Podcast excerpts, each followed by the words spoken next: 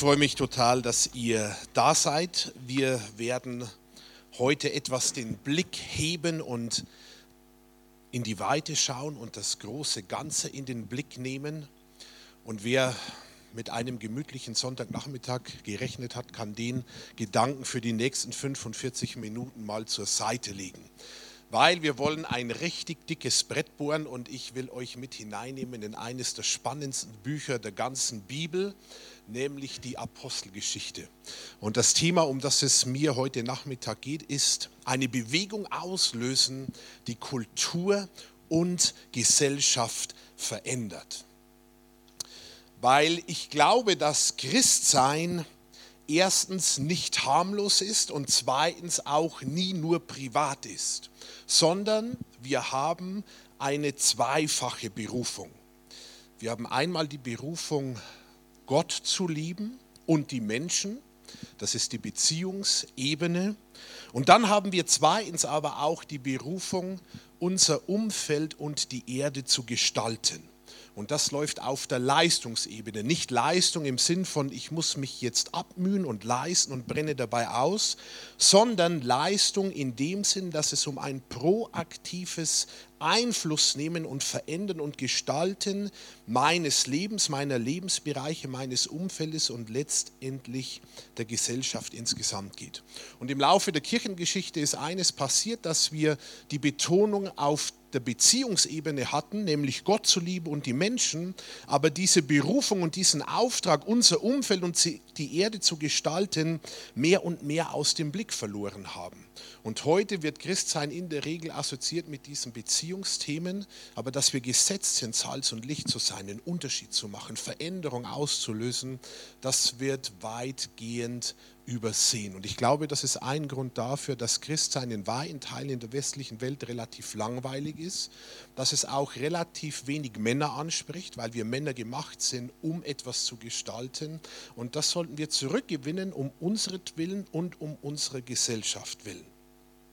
Und im Grunde ist das alles kein neues Thema, weil es geht um die Themen, um die es schon immer geht, wenn man in die Schöpfungsgeschichte der Bibel hineinzieht und Adam und Eva anschaut, äh, dann sind sie genau mit den gleichen beiden Aufgaben positioniert, nämlich erstens in der Beziehung zu leben, zu Gott natürlich, und in der Beziehung zueinander. Und da heißt es im Schöpfungsbericht, dass Gott täglich in den Garten kam, um Gemeinschaft mit ihnen zu haben. Aber gleichzeitig waren sie gesetzt mit einem unternehmerischen Auftrag, nämlich aus den Ressourcen, aus den Talenten, aus den Gegebenheiten etwas zu machen, aus dem oder innerhalb des Kontextes, in den Gott die beiden hineingesetzt hat, etwas zu machen und die Erde zu gestalten und zu entwickeln. Und wenn ich das auf unser persönliches Leben herunterbreche, dann ist die Beziehungsebene einmal klar, also in die Gottesbeziehung hineingerufen, aber dann die Gestaltungsebene, wo beginnt das? Das beginnt bei uns, in unserer Persönlichkeit, das beginnt in unseren Lebensbereichen, da wo wir gesetzt sind, in unseren Beziehungen, in unserer Ehe, in der Familie, in unserem Arbeitsumfeld, dort wo wir engagiert sind. Und interessant ist, finde ich, dass sich jedes Leben wieder in diese zwei Bereiche also Beziehungsbereich und Leistungsbereich unterteilt. Auf der Beziehungsseite sind die ganzen ähm, zwischenmenschlichen Themen, also Ehe, Familie, Freunde, Mitarbeiter. Und dann gibt es die andere Seite, der Leistungsbereich, und da stehen der Job oder der Sport oder unsere ganzen ehrenamtlichen, außerberuflichen Engagements. Und wenn ich jetzt mal an Männer denke und an zum Beispiel Führungskräfte denke, mit denen ich zu tun habe, wenn ihr die zwei Bereiche vor Augen habt, die Beziehungsbereiche und die Leistungsbereiche, wohin tendieren vor allem Männer? Nach links zur Beziehung oder nach rechts zur Leistung? Nach rechts zur Leistung, genau, weil wir, das ist irgendwie, hat mit unserer DNA was zu tun. So. Und jetzt kommen Sie in eine Gemeinde, wo es vor allem um Beziehung geht, und das ist ja nicht verkehrt, aber wo dieser Aspekt des Gestaltens völlig aus dem Blick gegangen ist. Und dann wundert es mich nicht, dass viele Männer relativ gelangweilt sind. Und andere auch. Und irgendwie muss da wieder in uns etwas neu aufstehen. Ganz ganzheitlich in unsere Berufung hineintreten. Und ich habe die letzte Zeit äh, mich sehr mit der Apostelgeschichte auseinandergesetzt. Das ist eines meiner Lieblingsbücher in, äh, in der Bibel. Ich finde es ein total strategisches, spannendes, begeisterndes Buch. Und ich werde heute mit euch durch die Apostelgeschichte durchgehen und einige Impulse herauskristallisieren, von denen ich glaube, dass sie für unser Leben von großer Bedeutung sind. Graham Scroggy, ein englischer Pastor und Autor, er sagte mal über die Apostelgeschichte, Christus ist das Thema, die Gemeinde ist das Werkzeug und der Geist ist die Kraft. Und ich finde das eine super Beschreibung dieses Buches. Allerdings wird ein Aspekt in dieser Aussage nicht betont. Also Scroggy sagt, Christus ist das Thema, die Gemeinde ist das Werkzeug und der Geist ist die Kraft, aber die Frage wäre, wozu oder wofür? Also, wofür das Werkzeug, wozu ein Thema und für was brauchen wir eine Kraft? Und die Antwort kommt auf der nächsten Grafik. Was ist eigentlich unser Marketplace, unser Gebiet, unser Verantwortungsbereich, in den wir hineingesetzt sind, damit genau das zur Geltung kommt, damit das Thema adressiert wird, damit das Werkzeug eingesetzt wird und damit die Kraft etwas auslösen kann, wohin sind wir gesetzt? In die Welt. Ne? Warum? Um zu lieben und zu gestalten. Und ich glaube, dass Gott nie nur an unserem Seelenheil interessiert ist, sondern dass er immer auch sehr an seiner Welt und an seiner Schöpfung interessiert ist und daran interessiert ist, was wir daraus machen. Und an diesem Schöpfungsauftrag hat sich seit dem ersten Mose nichts verändert. In den sind wir nach wie vor hineingesetzt. Also das ist unser Marktplatz, könnte man sagen. Und dann kann man das runterbrechen geografisch in ein bestimmtes Gebiet, in dem ich vielleicht zu Hause bin. Man kann es äh, gesellschaftlich herunterbrechen, verschiedene Gesellschaftsbereiche, Wirtschaft, Politik, Kunst, Kultur, Erziehung, Bildung, Gesundheitswesen, ähm, Unterhaltung, wo immer wir hineinpositioniert sind. Man kann es in soziale Milieus herunterbrechen, aus welchem Hintergrund ich komme. Ich kann es generationenmäßig herunterbrechen und ich bin hineingerufen in eine bestimmte Generation vielleicht. Also das große Ganze wird heruntergebrochen und wir sind einzeln dort, wo wir positioniert sind, egal was unser Hintergrund ist, egal woher wir kommen, wir sind gesetzt, damit wir lieben und gestalten damit wir einen Unterschied machen.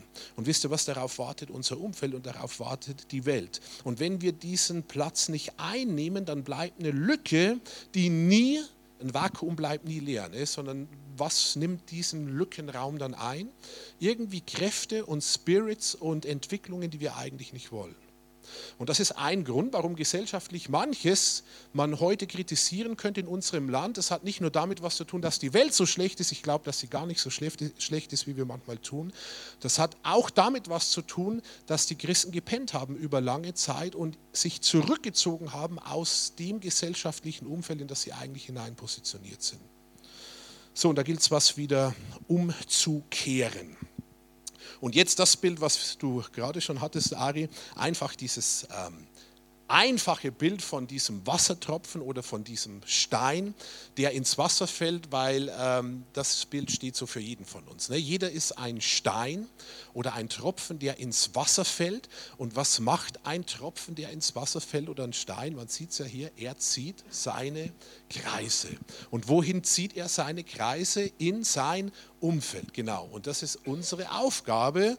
Salz salzt und Licht bringt Sichtbarkeit in die Dunkelheit, in unser Umfeld hinein. Und deswegen ist jeder von uns wie so ein Stein oder wie ein Wassertropfen. Und jetzt tauchen wir mal ein in die Apostelgeschichte und schauen, was uns das Buch in aller Kürze zu sagen hat, wenn es um unsere doppelte Berufung geht, zu lieben und zu gestalten. Die Apostelgeschichte ist aus verschiedenen Gründen total spannend, sich mit ihr auseinanderzusetzen. Einmal ist es ja die Brücke zwischen dem Leben Jesu, das in den Evangelien beschrieben wird, und dem Leben aus Jesus, das dann in den ganzen Briefen des Neuen Testamentes beschrieben wird. Und stellt euch mal vor, man hätte die Apostelgeschichte nicht, dann hätten wir einmal die Evangelien und dann gleich den direkten Sprung in das Leben aus Jesus, in die Lebensanweisungen zum Beispiel der neutestamentlichen Briefe hinein. Und wir würden überhaupt keine Ahnung davon haben, wie die Gemeinden entstanden sind, an die die Briefe sich ja richten, wie die Kirche sich entwickelt hat ähm, nach der Himmelfahrt Jesu. Uns würden ganz maßgebliche Schlüsselerkenntnisse abgehen ohne die Apostelgeschichte. Die Apostelgeschichte beschreibt einen Zeitraum von ungefähr 30 Jahren. Also beginnt mit dem Kreuzestod Jesu ca. 30 nach Christus und geht dann bis in die 60er Jahre des ersten Jahrhunderts hinein und beschreibt in diesem Zeitraum die Ausbreitung der Gemeinde Jesu von einer kleinen jüdischen Bewegung hin zu einer globalen Glaubensgemeinschaft. Und das ist total interessant. J.B. Phillips sagt, in keiner vergleichbaren Zeit der Geschichte hat eine so kleine Gruppe einfacher Menschen die Welt so bewegt, dass ihre Gegner mit tränender Wut in den Augen sagen konnten, dass diese Leute in Anführungsstrichen den ganzen Erdkreis aufgewiegelt haben. So wie ein Vorwurf an einer Stelle im Neuen Testament von den Gegnern Christi gemacht wird. Also in keiner Zeit der Geschichte haben so wenige einfache Leute es geschafft, so eine Wirkung zu entfalten. Und das ist übrigens ein apologetischer Grund, der für die Wahrheit des Christentums spricht, dass diese Jesusbewegung, diese Sekte nicht einfach eingegangen ist nach einiger Zeit, nachdem Jesus gestorben ist, und er ist auf eine Art und Weise gestorben, die äußerst schmachvoll und verächtlich war, nämlich als Krimineller am Kreuz. Und die Juden damals äh, aus ihrem alttestamentlichen Verständnis heraus hatten so einen Tod ihres Messias nicht auf der Rechnung, sondern sie gingen davon aus, dass ihr Messias kommt und die Herrschaft übernimmt. Und dieses Bild, das Jesus dann gab, das Leben, das er lebte, war total entgegen dem, was sie eigentlich erwartet haben. Und aus menschlicher Perspektive heraus wäre es total normal und alles andere eine totale Überraschung gewesen, wenn diese Bewegung, diese Jesus-Bewegung nicht sich in kürzester Zeit irgendwie totgelaufen hätte. Aber das ist nicht passiert, sondern genau das Gegenteil ist passiert. Die ganze Welt wurde in kurzer Zeit durchdrungen. Und das wäre noch eine spannende Frage, ne? also wie das möglich ist, dass die Jünger nicht einfach aufgegeben haben, wie das möglich ist, so ein Momentum zu entwickeln, dass die ganze Welt auf den Kopf gestellt wird. Was mir an der Apostelgeschichte gefällt, ist, dass der Fokus nach außen gerichtet ist. Also in diesem Buch geht es nie nur um den Einzelnen, sondern immer auch um das große Ganze. Das liebe ich. Ne?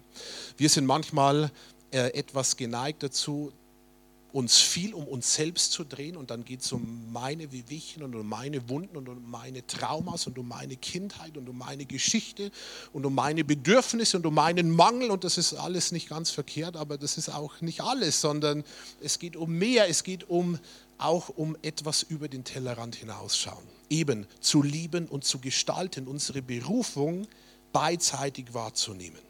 Also es geht um einen Fokus nach außen, das große Ganze, nie nur um den Einzelnen. Erstens und zweitens finde ich total spannend auch dieses Zusammenspiel von Ratio und Inspiration in der Apostelgeschichte. Und das finde ich insgesamt noch ziemlich spannend. Die Bibel, der christliche Glaube, traut der menschlichen Ratio gewaltig viel zu. Also mit Ratio meine ich unseren Verstand, unser logisches Denken, unsere intellektuellen Fähigkeiten. Und entgegen zu anderen Religionen ist die Bibel und das Christentum hier äh, baut der Glaube eigentlich stark auf dem Verstand auf. Wir lesen, am Anfang war das Wort, also im Griechischen wird das Wort Logos verwendet und das Wort steht für Jesus, wissen wir, war bei Gott und alles ist durch das Wort und aus dem Wort heraus entstanden. Die Bibel traut der Ratio viel zu, erstens. Zweitens aber ist der ganze Glaube und die Entwicklung der Gemeinde total abhängig von göttlicher Offenbarung und Inspiration. Und da kommt diese zweite Dimension hinein. Also die Führung durch den Heiligen Geist. Das Öffnen von Dimensionen und Räumen, die mit unseren menschlichen, auch intellektuellen Möglichkeiten einfach nicht zu öffnen sind.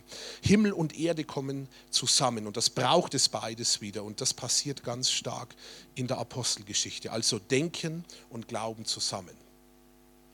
Und dann gibt es zwei große Player in der Apostelgeschichte. Einmal Petrus und zum anderen Paulus. Die ersten zwölf Kapitel bestimmt Petrus mit seiner Botschaft des Evangeliums an wen? Wer hat schon mal gelesen? An wen richtet sich Petrus? An die Juden, genau. Und das war das Verständnis der ersten Gemeinde, dass es sich ausschließlich um eine Botschaft an die Juden, an das Volk Israel handelt. Und ab dem 13. Kapitel übernimmt der zweite große Player, wer? Paulus mit seiner Botschaft des Evangeliums nicht mehr an die Juden, auch aber vor allem an die nichtjüdische heidnische Welt. Und dann gibt es über den beiden noch einen Hauptplayer. Das ist mein bester Freund, by the way, der Heilige Geist. Und das finde ich total faszinierend. In den 28 Kapiteln der Apostelgeschichte wird der Heilige Geist mehr als 50 Mal namentlich erwähnt und alle wichtigen Entscheidungen, alle Weichenstellungen, alles Strategische trifft der Heilige Geist im Endeffekt. Und das ist total spannend. Wir werden den einen oder anderen Punkt noch herausgreifen. William MacDonald in seiner Auslegung zum Neuen Testament schreibt, die Apostelgeschichte ist der wunderbare Bericht über den souveränen Geist Gottes, der die unwahrscheinlichsten Werkzeuge benutzt, die größten Hindernisse überwindet, die unkonventionellsten Methoden einsetzt und die erstaunlichsten Ergebnisse damit erreicht. Ich bin kein Verfechter irgendeiner denominationellen Denkrichtung oder Glaubens- oder Gemeinderichtung, sondern ich versuche einfach nüchtern, analytisch das Wort, die Bibel anzuschauen und meine Schlüsse daraus zu ziehen. Und wenn ich die Apostelgeschichte anschaue und wenn ich sie nüchtern anschaue und versuche, möglichst ohne irgendeine Brille anzuschauen, dann muss ich bei gesunder, beim gesunden Einsatz meines Verstandes zu dem Schluss kommen, dass ohne den Heiligen Geist nichts läuft. Da kann ich ihn für halten, wofür ich möchte. Ich kann ihn mögen oder nicht. Ich kann mich auf den Kopf stellen und mit den Zähnen knirschen. Hilft alles nichts. Ohne den Heiligen Geist läuft nichts. Ich war vor kurzem in einer an einem Unternehmertag und das fand in, einer größeren, in einem größeren Kirchengebäude statt. Und ich wusste gar nicht, welche, welche Denomination da dahinter steht. Und ich habe meine Vorträge gehalten und sprach über das Thema. Und dann kam nachher einer der führenden äh, Leiter dieser Kirchenbewegung auf mich zu und sagte, äh, so, so viel wie du heute den Heiligen Geist in deinen zwei Stunden äh, beim Namen genannt hast, wurde er nicht erwähnt die letzten 150 Jahre in diesen Hallen. Und dann dachte ich und sagte ich auch, genau deswegen bin ich wahrscheinlich da. Ne? Also wir schauen nüchtern drauf, nicht durch irgendwelche Brillen und stellen fest, der Hauptplayer ist der Heilige Geist und mit ihm steht und fällt alles. Interessant ist noch, die Parallelen, die es gibt zwischen der Apostelgeschichte und der Schöpfung. Also wer äh, das noch nicht gemacht hat, das erste Buch Mose mal durchzulesen, das liegt ein Fundament für ein Verständnisfundament eigentlich für die ganze Entwicklung der Menschheit und der, und der Welt dann, die darauf aufbaut. Und deswegen liebe ich es immer dann zurückzugehen in den Schöpfungsbericht hinein und Parallelen zu ziehen oder zu sehen. Und die gibt es auch stark zur Apostelgeschichte. Also denkt mal an die Schöpfung, 1. Mose 1 und an die Apostelgeschichte. Beides beginnt in einem Beziehungsraum. Damals bei der Schöpfung der Garten Eden, der Beziehungsraum Adam, Eva und Gott zusammen. In der Apostelgeschichte der Upper Room, dieses Obergemach, wo die 120 zusammen waren, Beziehungsraum, um auf was zu warten? Den Heiligen Geist, genau. Beides beginnt in einem Beziehungsraum und breitet sich dann über die ganze Erde aus. Also die Kapitel 1. Mose 1, 3, 4, 5 und folgende von Adam und Eva bis zu Noah ist in kurzer Zeit zusammengerafft und in kurzer Form eine Geschichte der Ausbreitung der Menschheit und der Entwicklung all der gesellschaftlichen Bereiche, die wir heute haben. Und das gleiche in der Apostelgeschichte, es beginnt in diesem Beziehungsraum im Obergemach, der Heilige Geist kommt und dann gibt es eine Ausbreitung, wir haben das vorhin schon betont innerhalb von 30, 35 Jahren durch die ganze damalige Welt hindurch und erreicht alle Völker, Nationen und gesellschaftlichen Bereiche. Und das ist total toll. Ne? Gott ist ein Gott von Wachstum, von Multiplikation, von Ausbreitung. Er beginnt immer klein und endet groß und fängt mit zwei Leuten in einem Garten an und am Schluss werden es Millionen und Abermillionen von Menschen, die zu ihm gehören. Ähm, es beginnt mit der Apostelgeschichte, diese kleine Gruppe von eigentlich ziemlich verwegenen und wenn man es bei Licht betrachtet, ziemlich unbrauchbaren Leuten und durch die wird dann die ganze Welt verändert. Warum? Weil sie nicht unbrauchbar bleiben, sondern noch der Hauptplayer dazu kommt, der Heilige Geist. Und dann gibt es noch zwei äh, Gleichheiten, die eigentlich Gegensätze sind. Es gibt die Sprachenverwirrung zu Babylon der, nach der Schöpfung und es gibt die Sprachenvereinigung zu Pfingsten in der Apostelgeschichte. Also der Heilige Geist hat praktisch an Pfingsten das wieder äh, rückgängig gemacht oder aufgehoben, was in, äh, zur Zeit Babylons durch die Sprachenverwirrung geschehen ist. Und äh, der Grund ist ein ganz einfacher. Was war das Fundament, auf dem der Turm von Babel aufgebaut wurde? Genau, das Fundament war also Egoismus im Endeffekt. Die Leute sagten ja, lasst uns eine Stadt bauen und einen Turm bis an den Himmel und uns einen Namen machen, damit allen klar ist, wie toll wir sind. Das Fundament war Egoismus, ich mich meiner mir, Herr segne doch uns vier. Und aus Egoismus kommt immer Verwirrung und im Endeffekt Scheitern. Und das passierte ja auch damals. Das Projekt scheiterte und äh, die Leute waren verwirrt, Sprachenverwirrung und verteilten sich dann. Und äh, das war das Ende der Geschichte dann. Und dann kommt der Heilige Geist an Pfingsten und da war das Fundament dann nicht mehr Egoismus, sondern Reich Gottes, ne? Fokus nach außen. Es geht nicht mehr um euch, äh, sagt Jesus so sinngemäß, äh, sondern es geht um mein Reich. Und ich benutze jetzt euch, damit ich das Ziel verfolge, das mir seit dir auf dem Herzen liegt, nämlich eine Wiederherstellung meiner Schöpfung. Der Heilige Geist kommt und was passiert? Er spricht jeden in seiner Sprache an. Und wir haben letztes Mal darüber gesprochen, bei diesen fünf Thesen für Frische und Vitalität in der Gemeinde, von den Botschaftern, die in ein Land gesendet werden. Was ist eines der wichtigsten Dinge, die ein Botschafter tun muss, damit er fähig ist, seine Botschafterrolle auszuüben? Er muss die Landessprache sprechen. Und das Gleiche gilt für uns. Wir sind Botschafter an Christi Stadt. Die Frage ist nur, ob wir die Landessprache sprechen dieses Ziellandes, in das wir gesetzt sind. In welches Land sind wir gesetzt? Einmal nach Deutschland, mit der Sprache klappt es noch mehr oder weniger, will niemanden so nahe treten. Ne? Aber das ist eigentlich gar nicht der Punkt, sondern denkt an die Weltkarte und das Runterbrechen. Mein gesellschaftlicher Bereich, mein Umfeld, mein Platz äh, in meinem Dorf, in meiner Stadt, an meinem Arbeitsplatz, spreche ich noch die Sprache meiner Zielgruppe. Und wenn ich die nicht spreche, dann brauche ich mich nicht wundern, wenn die Kommunikation nicht klappt, weil Sprache einfach entscheidend ist. So, der Heilige Geist kommt und spricht jeden in seiner Sprache an. Das war das Intro und jetzt geht's los, okay? Und jetzt gehen wir in die Apostelgeschichte rein und ich möchte mal einige Meilensteine aufzeigen und ableiten, was das für uns heute bedeutet. Es sind zehn an der Zahl äh, natürlich völlig äh, unvollständig und subjektiv, einfach das, was mir kam, als ich so durch das Buch durchgegangen bin. Wir beginnen mit dem ersten Meilenstein in der Apostelgeschichte, weil die Apostelgeschichte beginnt ja schon vor der Apostelgeschichte. Ne? Also spätestens in Matthäus 28, 19 geht es los. Was ist dort? Matthäus 28, 19. Die Himmelfahrt Jesu und der Jüngerschaftsauftrag. Also Jesus nimmt uns mit hinein in ein globales Projekt. Finde ich toll. Ne? Er denkt nicht klein. Wir denken oft klein. Jesus denkt total groß. Ich bin dabei, meine Welt wiederherzustellen. Du und ich dürfen da mit eine Rolle spielen, aber Jesus denkt nicht klein. Er denkt groß, er denkt unternehmerisch, er denkt in Terms of Wachstum und Multiplikation und Ausbreitung. Und er denkt äh, mit Perspektive und hoffnungsvoll. Und die ganzen äh, Widrigkeiten in der Welt, die gefallen ihm zwar nicht, aber das sind auch nicht wirklich das Problem.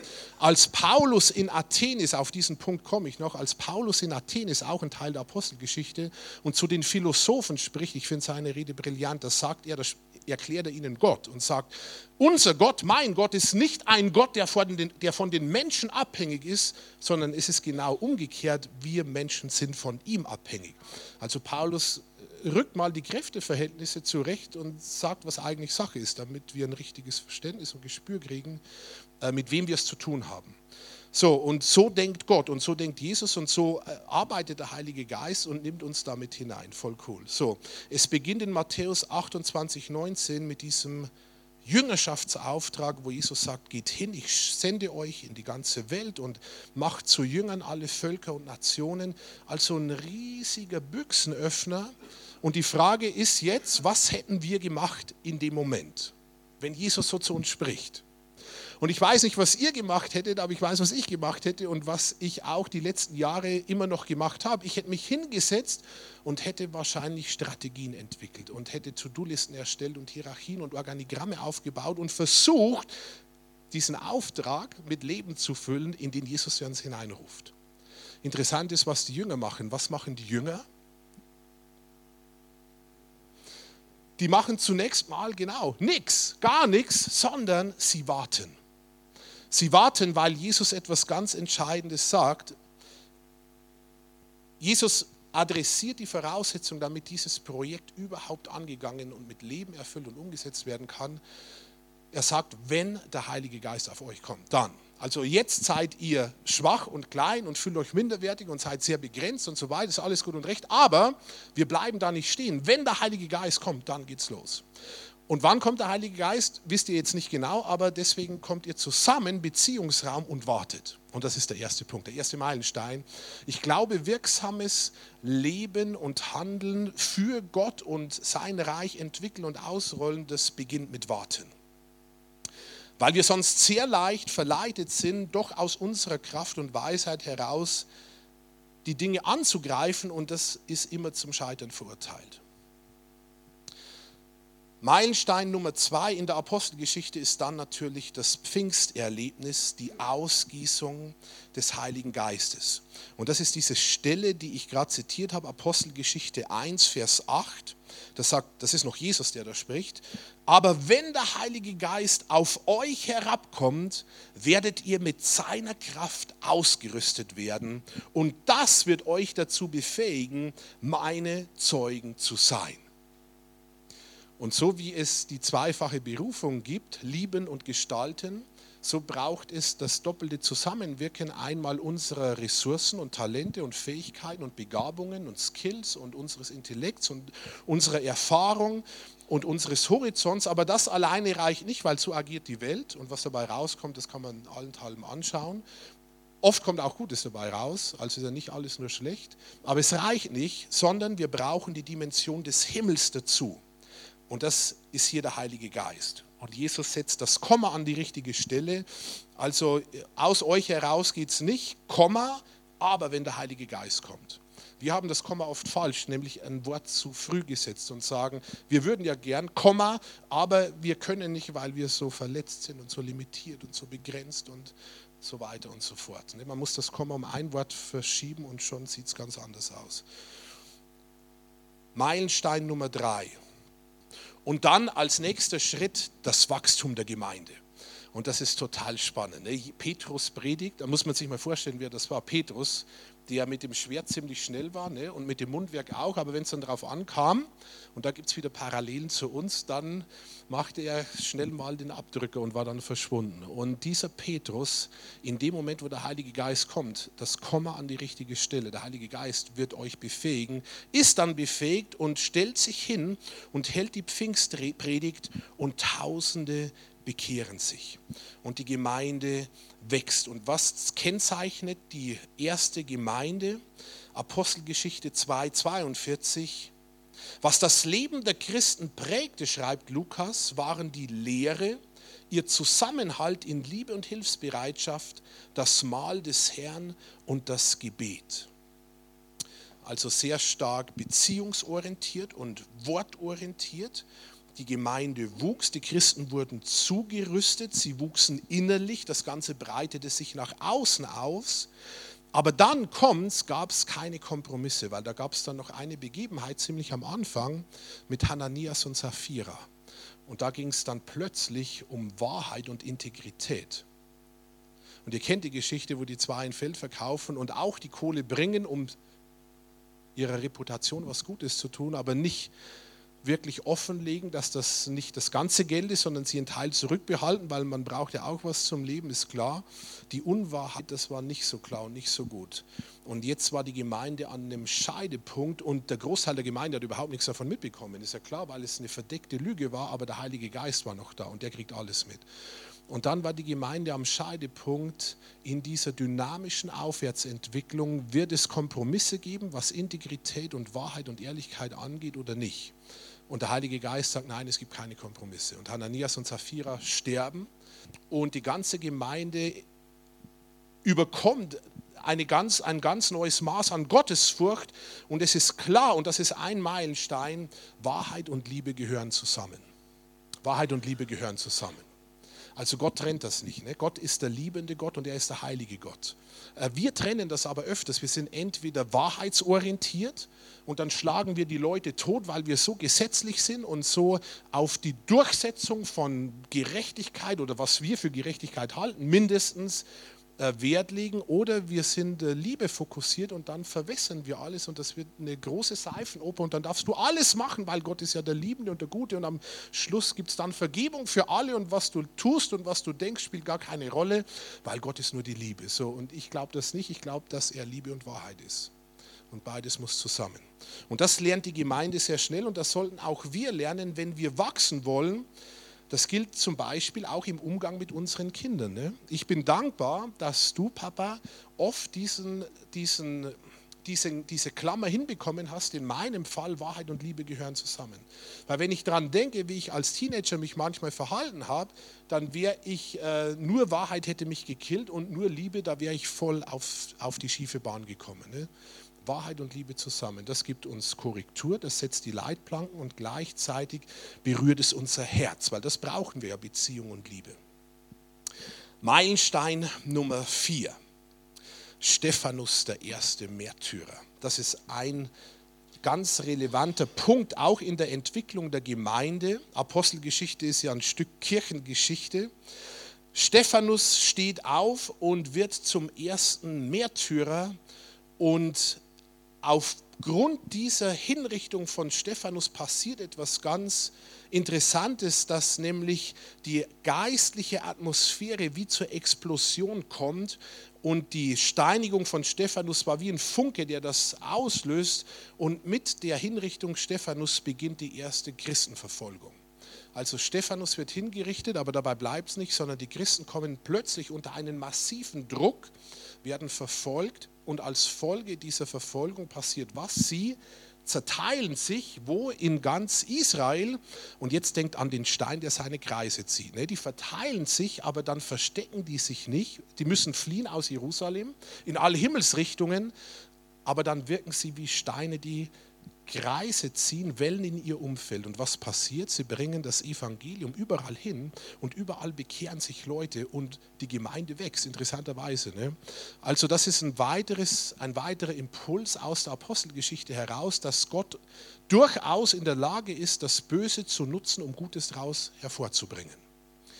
Er benutzt das Böse, die Steinigung und Hinrichtung von Stephanus und die Verfolgung der Gemeinde, aber er ist da überhaupt nicht, ähm, das ist nicht zu groß für Gott, das ist kein unlösbares Problem, sondern Gott nimmt das völlig souverän.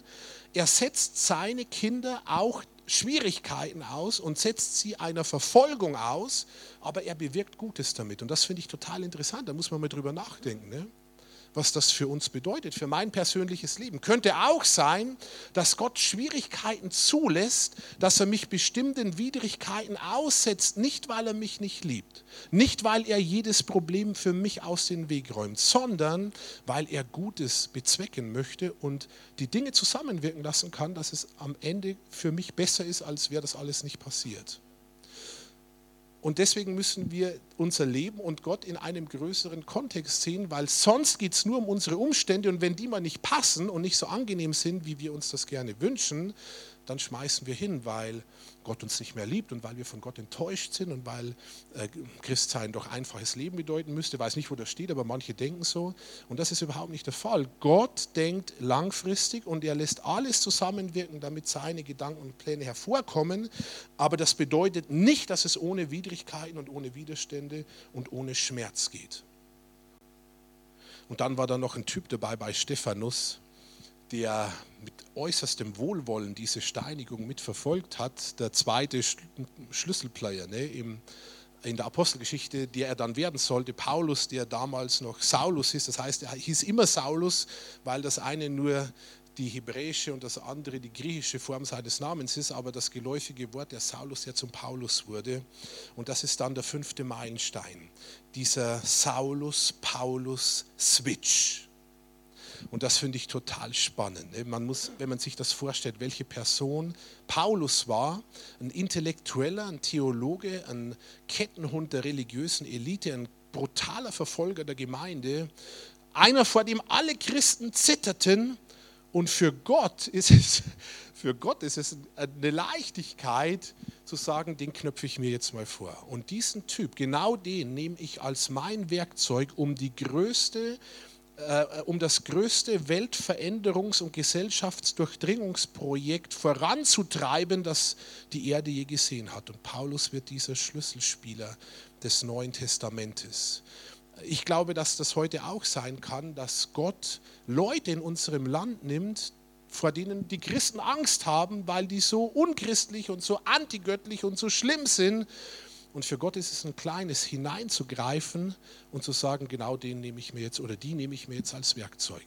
Die Frage ist, ob man in dieser Dimension denken kann oder ob das außerhalb des eigenen Denkradiuses ist. Und ich glaube, wir sollten so denken, weil Gesellschaft nur nachhaltig verändert werden kann, wenn noch mehr Schlüsselspieler die Seite wechseln, aus der Finsternis ins Licht. Und für Gott ist das kein Problem. Und ich glaube, dass wir als Gemeinde ein Herz für diese Leute haben sollten. Das ist immer wieder mein Punkt. Ne? Wir müssen Führungskräfte in der Welt, Politiker, Wirtschaftsleute als Freundschaft, nicht als unsere Freunde ist zu viel, aber mindestens wohlwollend anschauen mit einem göttlichen Blickwinkel, weil viele davon, das wissen die noch nicht, sind Paulusse, die gerade noch Saulusse sind. Aber dann gab es eine Schlüsselperson, also mehrere, aber eine vor allem im Leben von Paulus, Barnabas war das. Ne? Paulus bekehrt sich und dann nimmt ihn Barnabas an die Hand als Mentor, als väterlicher Begleiter und Freund und rüstet ihn zu und baut ihn auf über Jahre. Und es spielt eine ganz wichtige Rolle dabei, dass Paulus diese Schlagkraft geistlich entwickeln kann, die er dann aufbaut. Und da ist auch wieder die Frage an uns, wo sind eigentlich die Barnabasse unter uns? Also wo sind Leute, die sagen, ich will erstens ein Barnabas sein und zweitens, ich wäre auch mit der Rolle zufrieden, nicht an vorderster Front vielleicht im Scheinwerferlicht zu stehen, das war Barnabas ja nicht, äh, sondern die Leute zuzurüsten, die Gott herausruft, damit Umfeld und Gesellschaft verändert werden. Und ich glaube, dass jeder von uns einen Barnabas braucht, also einen Mentor, eine Begleitung, Korrektur, eine Quelle, ein, ein Gegenüber, wo wir geschliffen werden, wo wir zugerüstet werden, wo wir ermutigt werden, wo wir aufgebaut werden. Und gleichzeitig ist jeder von uns zu einem Barnabas berufen. Die Frage ist, ob wir diesen Ruf annehmen oder nicht also dieser Meilenstein, Saulus wird zum Paulus und ein Mann macht den Unterschied. Und das ist immer wieder so genial in der ganzen Geschichte, wenn man an William Wilberforce denkt, der die Sklaverei maßgeblich abschaffte, an Mutter Teresa, an Billy Graham, der jetzt kürzlich gestorben ist. Ich habe mir gestern oder vorgestern die Trauerfeier angeschaut, die Donald Trump gegeben hat für Billy Graham jetzt im Kapitol wenn ich das sehe, das bewegt mich zutiefst. Das hat auch damit zu tun, dass ich so ein Billy Graham-Fan bin. In jedem Fall, um beim Thema zu bleiben, was eine Person für einen Unterschied machen kann, wenn unser Herz wirklich ergriffen wird und wenn wir unsere Berufung annehmen. Wie denken wir meistens? Äh, wir brauchen die Mehrheit quantitativ, damit sich qualitativ was verändert. Und das ist total nicht richtig gedacht, sondern Gott benutzt das Kleine und verändert das Große. Und äh, das zieht sich durch, äh, wo man hinsieht. Und das sollte uns ermutigen, dass wir nicht so sehr von den Zahlen oder von Äußerlichkeiten abhängig sind, sondern dass wir göttliche Möglichkeiten sehen. Ich denke mir, dass manchmal jetzt, wo es so kalt war, die letzten Tage, all die Bäume, die noch ganz kahl sind, aber in jedem Ast, in jedem Zweig ist was schon drin, das Lebenspotenzial. Ne? Und wenn die richtige Temperatur kommt, wenn der Kontext passt, was passiert? Plopp, plopp, plopp, alles ploppt auf und plötzlich ist es grün. Und das ist Gott. Ne? Und in unserer Gesellschaft ist so viel Lebenspotenzial, wenn der Kontext stimmt, wenn das Timing kommt, wenn Wort und Zeit zusammenkommen, dann kann so vieles so schnell aufploppen, da werden uns noch die Augen tränen und wir denken oft so begrenzt und so limitiert und Gott ist viel souveräner. Ich glaube, dass er uns da auf eine neue Souveränitätsebene stellen möchte. Nicht, dass wir stolz werden und denken, was kostet die Welt und jetzt kommen wir, sondern dass wir aus dem Zusammenspiel und abhängig, abhängig von ihm und vom Heiligen Geist unsere Lebensberufung angehen. 45 Minuten habe ich gesagt. Meilenstein Nummer 6. Hauptmann Cornelius. Ein Meilenstein in der Kirchengeschichte. Was passierte bei Cornelius? Welche strategische Weichenstellung geschah da? Wer kennt die Apostelgeschichte? Bis zu dem Zeitpunkt wurde das Evangelium wen verkündet? Den Juden. Und Cornelius war der erste Heide, dem das Evangelium gebracht wurde. Wie kam das Evangelium zu den Heiden? Also Cornelius spielte eine Rolle, aber nicht durch Cornelius, sondern durch den Heiligen Geist. Natürlich, ich sagte am Anfang, der Heilige Geist hat alle maßgeblichen Weichen gestellt. Nämlich indem Petrus auf dem Dach war da in Jaffa und Hunger hatte und betete zur Mittagszeit und der Geist ihm eine Vision gab von diesem Tuch, das da an den vier Enden heruntergelassen wird mit allen möglichen Tieren drin.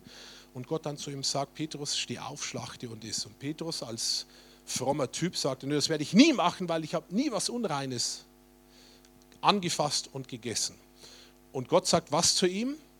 Was ich rein gemacht habe, erklär du nicht für unrein. Ne? Ich sage das mal zu uns, wenn wir auf unser Land und auf die Gesellschaft blicken, und da gibt es ohne Zweifel viele Dinge, die nicht ganz sauber sind. Ne? Aber ganz oft sehen wir den Teufel hinter jedem Busch und das ist so mühsam und da ist gar kein Teufel da. Viel zu viel Ehre für den Teufel.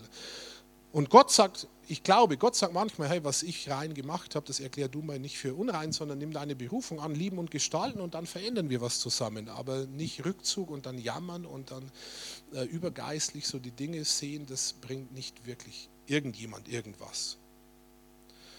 Und das war diese Weichenstellung bei Cornelius. Und Petrus lernt diese Lektion und gleichzeitig bereitet der Heilige Geist, er kann ja mehrdimensional wirken, schon Cornelius vor und äh, lässt dem dann Diener schicken, die bei Petrus anklopfen. Und der Geist sagt zu Petrus, geh mit den Leuten mit, die da kommen. Und Petrus folgt und kommt dann zu Cornelius und ist total begeistert und bringt ihnen das Evangelium. Und dann werden die alle nicht nur bekehrt, sondern was passiert gleich?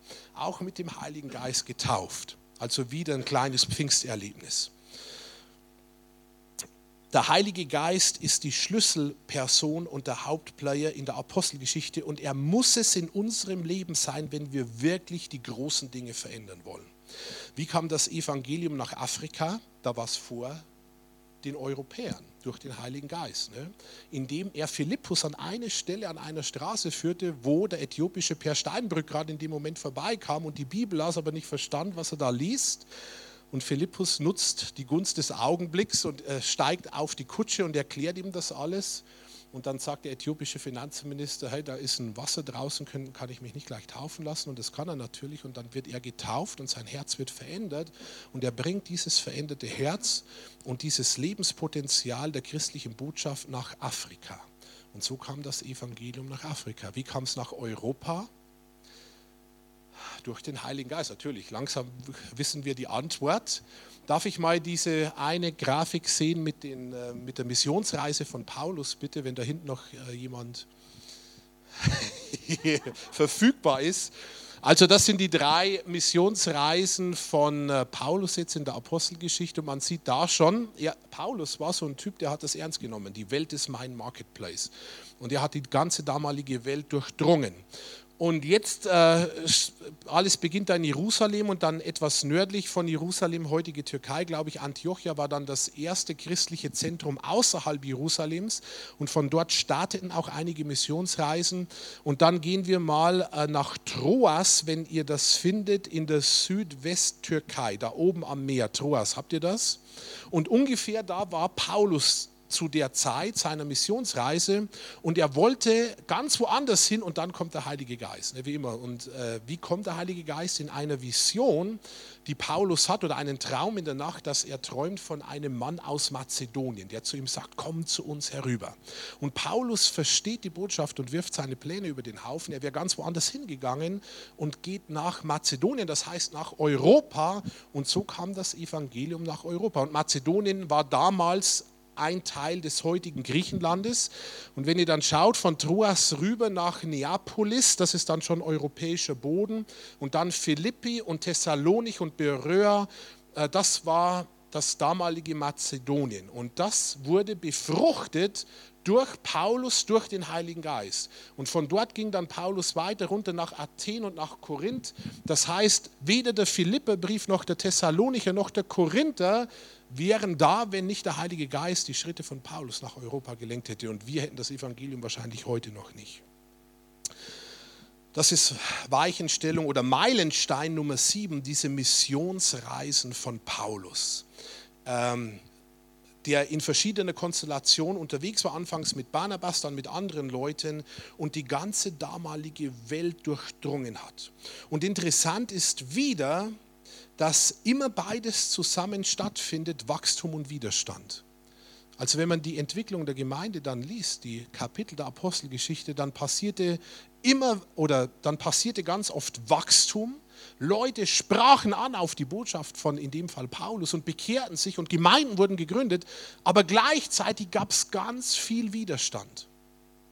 Und wir kennen den Spruch, ne, wo Gott seine Kirche baut, stellt der Teufel seine Kapelle daneben. Und das ist einfach so, das ist part of the game. Und Paulus ging es auch so in Lystra Steinigung, in Philippi Gefängnis, in Thessalonich Aufruhr, Paulus im zweiten Timotheusbrief, der letzte Brief seines Lebens oder der letzte überlieferte Brief seine, seines Lebens, wo Paulus berichtet von viel Einsamkeit und persönlichen Enttäuschungen und Widrigkeiten. Also das Leben ist nicht immer nur Zuckerschlecken, das hatten wir gerade schon, aber Gott benutzt es und wirkt zusammen das Gute hervor. Und das gilt wieder runtergebrochen für unser persönliches Leben auch, dass Wachstum und Widerstand nicht untypisch sind. Dass Bekehrung und Verfolgung durchaus zwei Seiten einer Medaille sein können. Dass nicht alles happy, clappy, easy living ist, wenn ich mich für Jesus bekehre, sondern dass es um einen Umgestaltungsprozess geht, der in mir beginnt und der aber dann nach außen weiterfließt. Lieben und gestalten und das Zusammenspiel, das habe ich schon erwähnt, vom Geist und der Ratio. Das finde ich auch total spannend. Ne? Also Beispiel Mazedonien, Paulus, dieser Traum. Und das ist jetzt spannend. Der Heilige Geist sagt, geh nach Mazedonien. Das war die grobe Richtung, aber er gab keine Details. Und jetzt ist interessant, wie Paulus vorging. Das schätze ich total an ihm. Wohin ging er in Mazedonien? Er ging nach Philippi. Warum ging er nach Philippi? Weil in der Apostelgeschichte steht, die Philippi die bedeutendste Stadt damals in dieser Region war. Paulus war ein Stratege, ne? der setzte seine Birne ein und sagte, wenn der Geist mich ruft, die grobe Richtung muss der Heilige Geist vergeben, dann hänge ich mich da an, docke da an und dann überlege ich, wie kann ich jetzt vorgehen. Und er geht nach Philippi, weil es die bedeutendste Stadt ist. In Philippi geht er in die Synagoge. Warum? Weil dort seine Zielgruppe, religiöse Leute, überproportional vorhanden sind. Und dann trifft er dort auf eine Gruppe von Frauen, wieder vom Heiligen Geist vorbereitet. Und unter diesen Frauen war eine, Lydia, die sich bekehrt und zu einem Reich Gottes Multiplikator in der ganzen Region wird. Und so rollt sich das aus. Also der Geist, die Inspiration und die Logik spielen zusammen und Gott orchestriert das Ganze und äh, Paulus in dem Fall spielt mit und Gesellschaft und Welt wird verändert. Total gut. Und dann der achte Meilenstein, das Apostelkonzil. Plötzlich gab es theologische Grundfragen, die geklärt werden mussten. An was glauben wir und was lasten wir als Juden den Heiden auf, die sich bekehren? Wir, die wir so streng ans Gesetz gewohnt sind, äh, uns zu halten. Und die Jünger und Apostel sagen, okay, wir müssen das klären und wir kommen zusammen in Jerusalem und Paulus kommt dazu und dann findet dieses erste apostolische Konzil statt und sie klären diese Grundfragen und senden dann wieder Paulus und andere aus mit diesen Ergebnissen des Konzils an die ganzen neuen Heidenchristen, die sich da bekehrt haben. Und das ist auch wichtig, dass wir die Grundfragen in unserem Leben, auch die theologischen, klären. Was sind unsere Goes und was sind unsere No-Goes, das muss klar sein. Und dann, wir sind schon fast durch. Ihr seht, wie schnell man durch so ein total spannendes Buch gehen kann. Ähm, wobei das ungefähr so ist, als hätten wir vielleicht einen Zahnputzbecher Wasser aus dem Bleibacher See gerade rausgenommen. Da steckt noch mehr drin. Die Gemeinschaft von Juden und Heiden, ein weiterer Meilenstein in der Apostelgeschichte. Ein neuer Mensch in Christus. Das ist ein völliger Paradigmenwechsel für alle damals gewesen. Das war nicht denkbar für die Juden bis zu dem Zeitpunkt. Dass Jesus alle Begrenzungen und Limitierungen und menschlichen Gräben aufhebt und deutlich macht, es geht um einen neuen Menschen, den ich schaffe in jeder Person, die sich mir zur Verfügung stellt. Und da geht es nicht mehr primär um die Unterschiede, also einmal braucht es eine Klärung dessen, was wir denken, glauben, nicht glauben, aber dann die ganzen Grabenkämpfe, die wir in der christlichen Szene üben, die ganze Energie, die darauf verwendet wird, um gegeneinander zu kämpfen, anstatt uns in dieses globale Projekt zu investieren, in das Jesus uns ruft, das können wir uns alles sparen. Es geht um einen neuen Menschen in Christus. Und dann der zehnte Meilenstein, und das überrascht vielleicht den einen oder anderen, Paulus in Athen. Ich finde, das ist so ein gewaltiger Meilenstein. Warum? Weil da etwas ganz Interessantes passiert, dass Paulus mit der Botschaft des Evangeliums völlig in die philosophische und intellektuelle Welt einbricht. Und das ist noch interessant. Ne? Ähm, haben wir das Bild nochmal von den Missionsreisen, dass die Apostelgeschichte oder die Kirchengeschichte beginnt in Jerusalem. Das war das religiöse Zentrum. Und dann geht es über Griechenland, dem intellektuellen Zentrum, letztendlich bis nach Rom, das ist da noch nicht drauf, das war dann die vierte Reise von Paulus, dem politischen und militärischen Zentrum. Das bedeutet, Gott hat ein Interesse daran, ist ja nicht neu, aber man muss es immer wieder mal sagen, dass jeder Gesellschaftsbereich durchdrungen wird.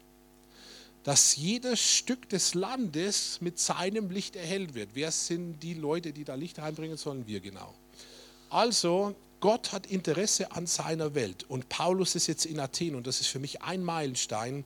Und er trifft sich mit diesen Philosophen. Er ist zuerst etwas äh, erschüttert, beeindruckt von der Stadt und von dem Ganzen, von der Esoterik und Spiritualität und von dem Götzendienst. Und dann äh, machen sich die Philosophen über ihn lustig. Ich war vor kurzem mit einer Gruppe von Philosophen mal einen halben Tag unterwegs. Das ist eine andere Liga, kann ich euch sagen, was die reden ich kann etwas Paulus jetzt ein bisschen nur nachfühlen, wie es ihm da ergangen hat. Und er stellt sich dem und bringt das Evangelium. Und es heißt in Apostelgeschichte 17, 17, in der Synagoge redete er mit den Juden und mit denen, die sich zur jüdischen Gemeinde hielten. Und auf dem Marktplatz unterhielt er sich mit denen, die er dort antraf.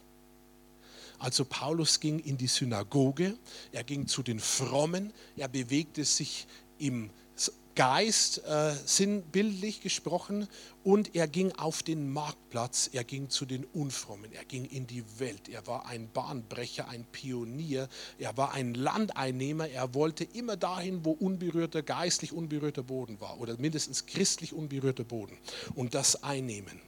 Er war ein Aufbrecher und ein Eroberer. Und er hatte beides im Blick. So, wen trifft man am Marktplatz in Athen?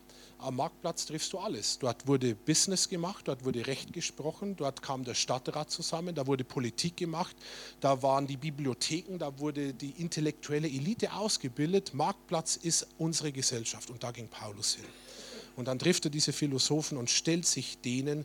Und ich finde seine Rede total faszinierend, wenn man da eintaucht, was er sagt. Einen Punkt nannte ich, Gott ist nicht von uns abhängig, sondern umgekehrt ist es. Und Gott schafft den Kontext, in dem wir uns bewegen. Und Gott möchte, dass jeder Einzelne zu einem Brückenkopf des Reiches Gottes wird und zu einem Gestalter und Veränderer seines Umfeldes. Und es bekehren sich auch ein paar Leute in Athen, nicht die große Masse, aber es sind einzelne Schlüsselpersonen dabei, die dann wieder geistlich multiplikativ wirken. Und jetzt komme ich zum Schluss.